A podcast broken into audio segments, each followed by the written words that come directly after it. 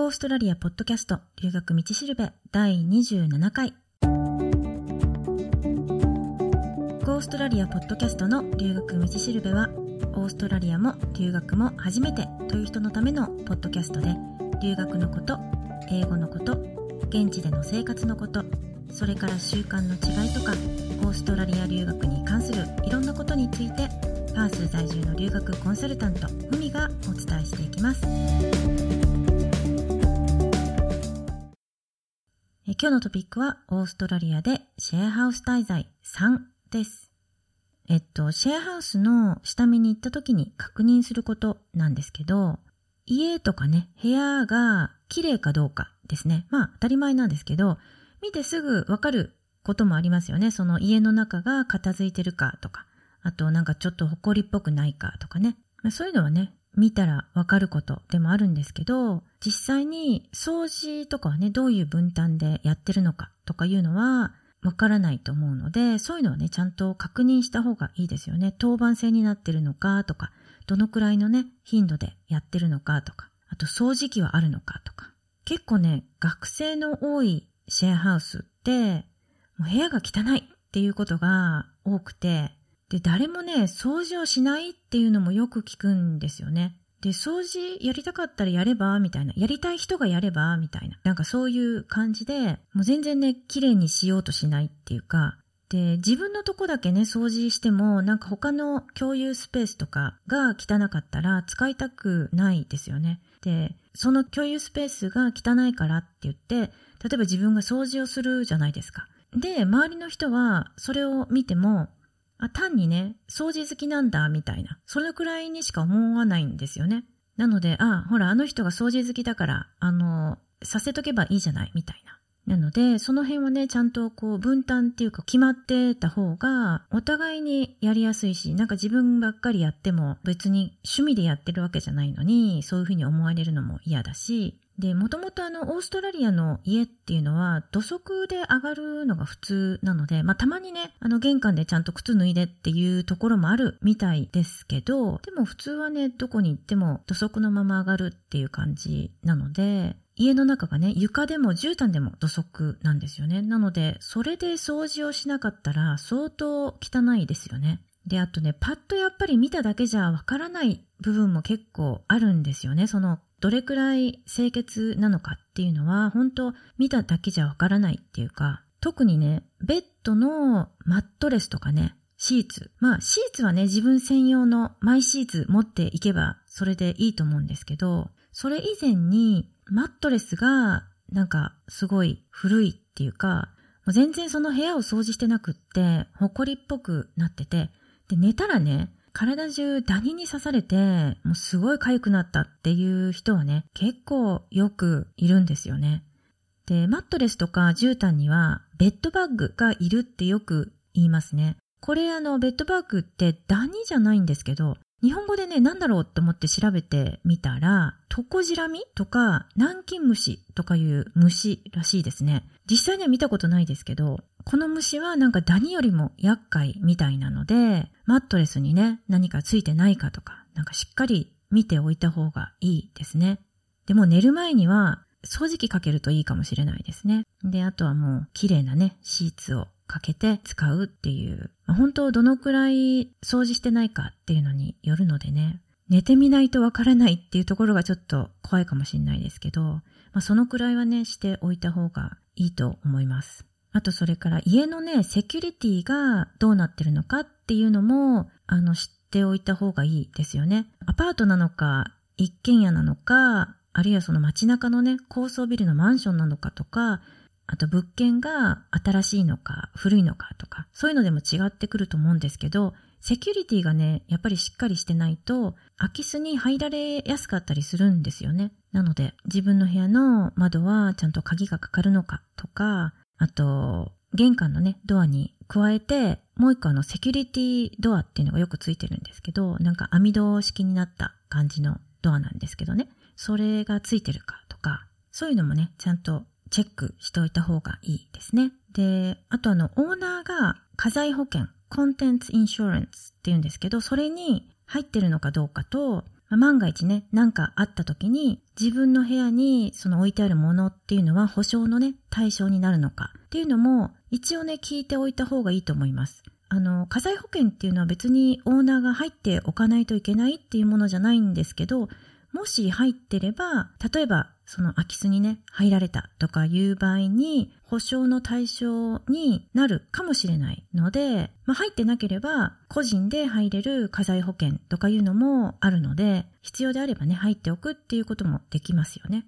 それから、そのシェアハウスにどういう人が住んでるのかっていうのを聞くのも大事なことですよね。その住んでる人が仕事してる人なのか、学生なのかとか、友達がよく来るのか、パーティーが好きとかね、結構静かとか、綺麗好きとか、まあいろいろあると思うんですけど、入る前に自分に合う環境かどうかっていうのはちゃんと確認しておいた方がいいですよね。もう入ってからあの、あ、自分はもうちょっと静かな方が良かったとか、あるいはちょっと静かすぎてちょっと寂しいとか、そういうふうに思うこともあるかもしれないので、あとそのシェアハウスに何人住んでるのか、トイレとかバスルームはいくつあるのか、あとそのトイレとバスルームは一緒になってるのか別々かとかっていうのをチェックした方がいいですね。あの、やっぱりね、人数が多いと使う時間帯とかね、いろいろ考えないといけないので、結構人数が多ければ多いほど不便になるっていうこともありますよね。それから、なんかね、シェアハウスの鍵をシェアするっていうのもあるらしいですよ。パースでは聞いたことないですけど、なんか東の方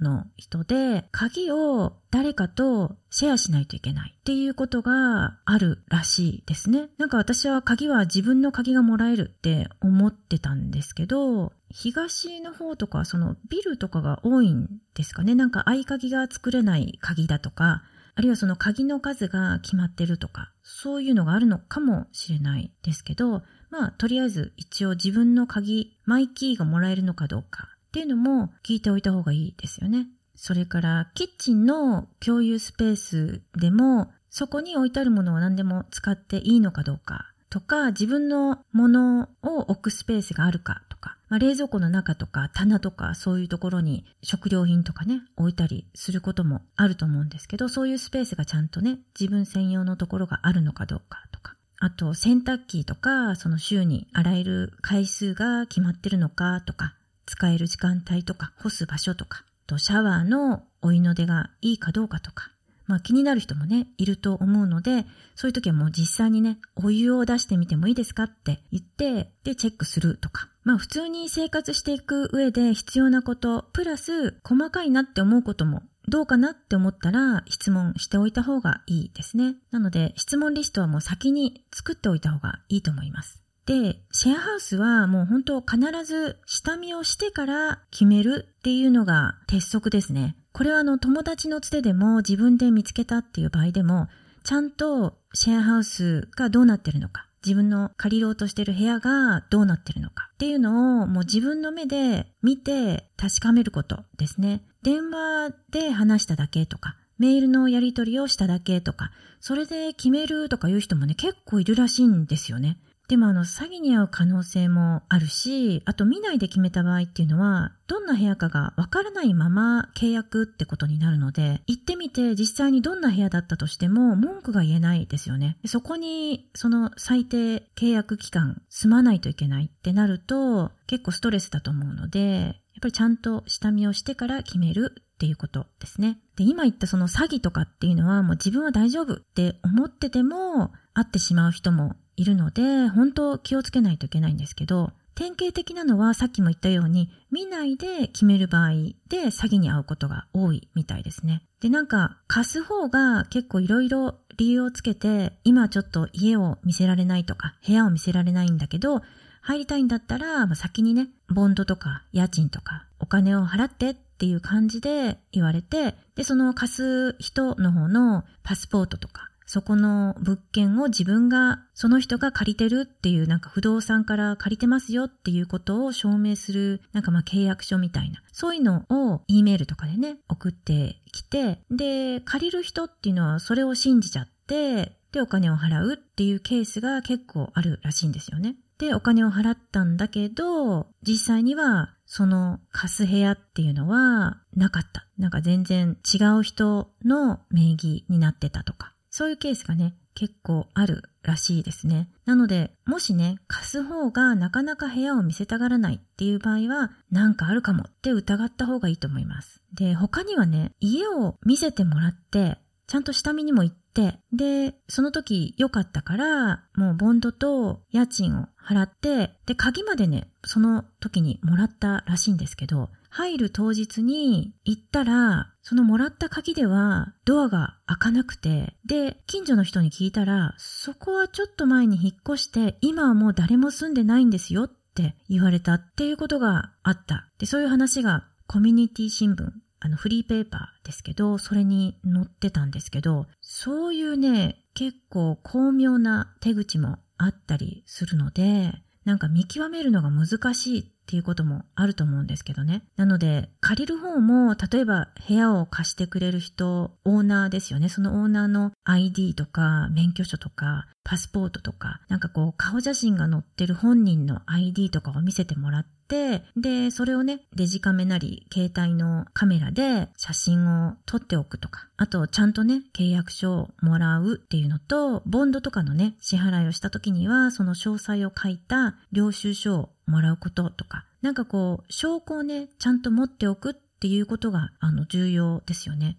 で、シェアの契約をする前のチェックリストみたいなのをネットで見つけたので、それでシェアの契約をする前にチェックするっていうのもいいかもしれないですね。リンクを載せておきますので、よかったら見てみてください。そして、まあ、シェアハウスに入ったら、部屋にこう荷物とかを入れる前に、部屋の状態をね、自分でちゃんともう一回確認しておいた方がいいですね。例えば、どこどこのペンキが剥がれてるとか、どこがあの汚れてるとか、その壁のね、どっかが汚れてるとか、何かが壊れてるとか、傷があるとか、メモしておいて、で、まあ証拠としてね、写真に撮っておくっていうのもいいと思います。で、できればオーナーにもそのメモした内容、部屋の状況っていうのを伝えて、一緒に確認してもらえればもっといいですよね。まあでもオーナーによってはね、全然気にしないっていう人もいると思うので、あんまりね、必要ないかもしれないんですけど、メモした内容はちゃんとオーナーに渡して、自分でもコピーを持っておいた方がいいですね。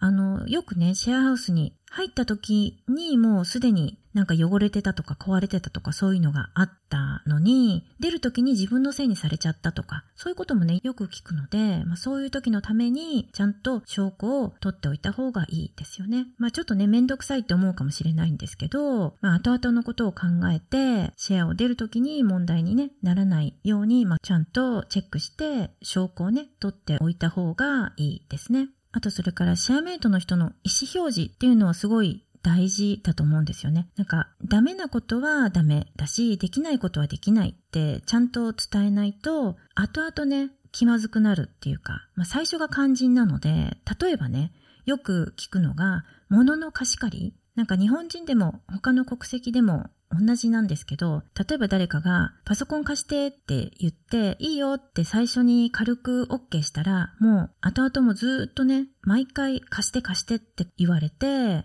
で、家にね、いない時もなんかもう勝手にね、使ったりして困ってるっていう人が結構いますよね。まあ、別にパソコンに限らずに貸してって言われたら、どういう条件だったら貸しても問題ないのか。今一回だけならいいのか、使ってない時ならいいのか。なんかこう、いろんな状況を考えてみて、それを貸すときに、もう条件として、ちゃんとね、最初から言っておいた方がいいですよね。で、何もこう言わなかったら、そこをやっぱり付け込まれちゃうっていうか、で、一度 OK すると、後でね、断りにくいんですけど、まあでも自分がね、貸すのが嫌だなってって思ってるのに、それをそのままにしておくと、本当ストレス溜まってくるので、やっぱり嫌なことは嫌だから、今度からこういうふうにしてほしいってはっきり伝えた方がいいですよね。あの、はっきりっていうのは別に怒って言うっていう意味じゃなくって、普通にね、もう真剣に自分の気持ちを伝えるっていうことですよね。